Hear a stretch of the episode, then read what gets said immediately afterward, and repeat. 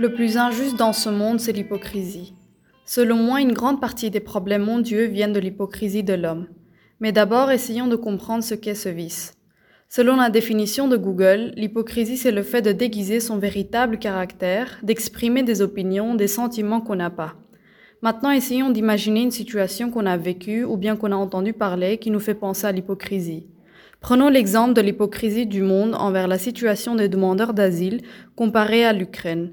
Ou bien un cas assez récent me passe par la tête, la mort de la jeune fille iranienne Mahsa Amini et le soudain réveil des gens du Nord pour le droit d'enlever ou de porter le voile, mais l'indifférence face à la situation des femmes qui veulent porter le, voile, le burqa, en France, en Myanmar et dans plein d'autres pays dont on parle jamais. Pourquoi ces gens qui se disent être soi-disant contre l'injustice choisissent soigneusement leur combat?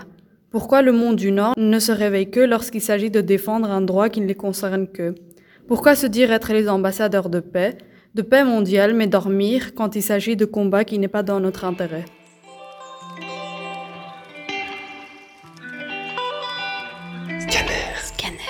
Scanner. Scanner.